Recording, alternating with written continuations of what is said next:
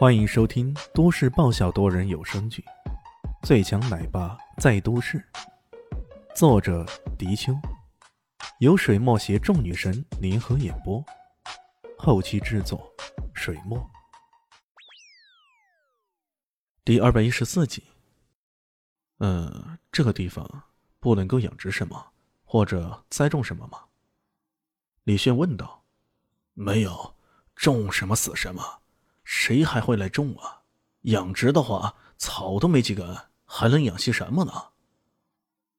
那这座山分给谁家的？我们家的呀。不过所有权归我爸三兄弟的，叔伯们都有份儿。那好，我们回去吧。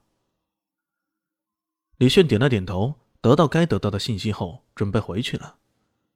回到叶家。却听到家里传来了争吵声，好像是叶爸爸和几位叔伯在争吵。我都说了，千万别得罪狗蛋一家，这不出事了是吧？对呀，老二，我早跟你说过，将小娟许配给狗蛋多好。你说狗蛋有啥不好的？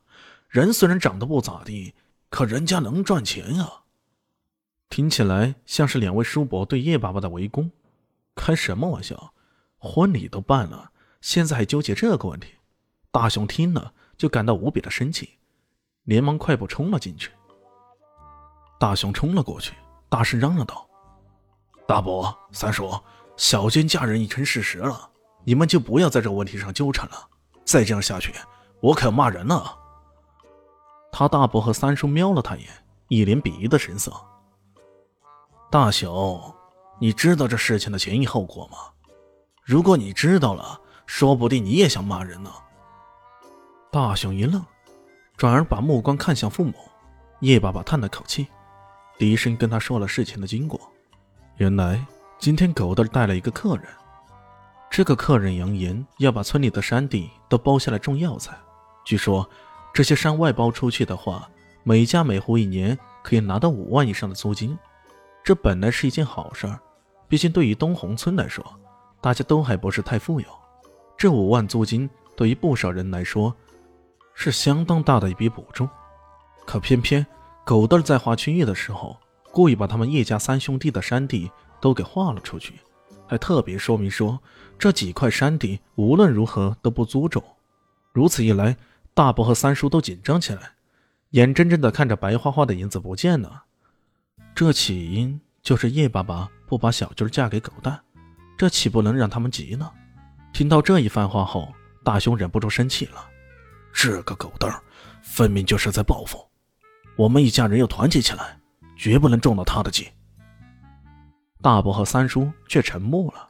这时候，在他们的身后突然传来一个得意洋洋的声音：“嘿，没错，我就是要报复。怎么样？我有钱，有钱任性，可我偏偏不给你们赚。”让你们心里不舒服，知道吗？看到狗蛋儿过来了，大伯和三叔对视一眼，两人屁颠屁颠的跑过去，又是鞠躬又是作揖的。狗蛋儿哥，哦不，金富哥，你看这件事儿能不能通融一下？我们这些山地，反正闲着也是闲着，要不降点价包给你，你看如何？狗蛋儿哈哈大笑，在旁边搬了张桌子。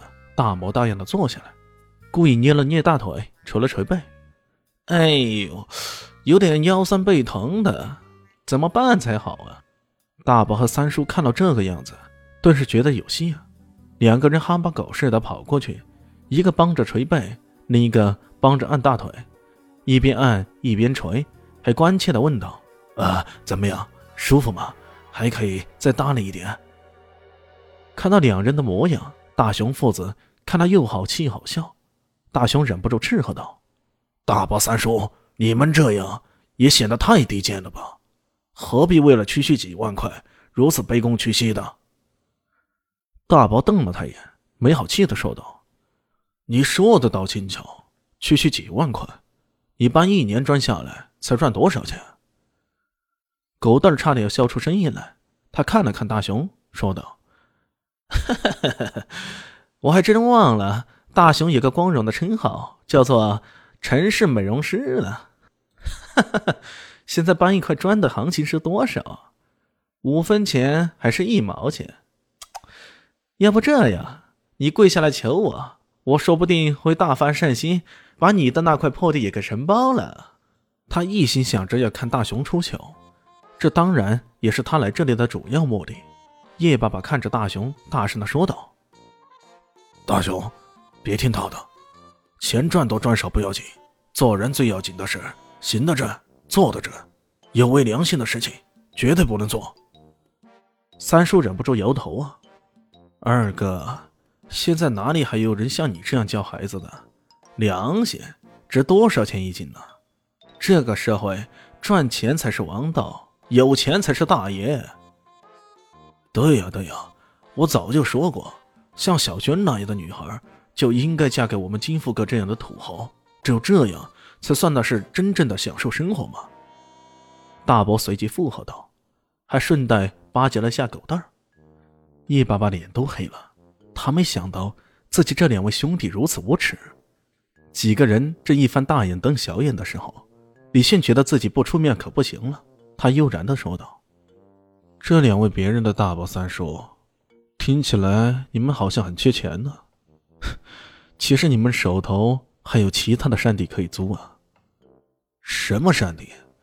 你不是说那座光秃秃的灵火山吗？切，那座山白送给别人也不要。三叔不屑的说道。呵呵，当然也不要你白送。李现笑嘻嘻的说道。他随即伏在大雄的耳边。嘀嘀咕咕说了一番话。本集结束了，感谢你的收听，喜欢记得订阅加五星好评哦！我是暖暖巴拉，不是的，我是小蛋蛋，不，我是萧林希，我在夏季等你。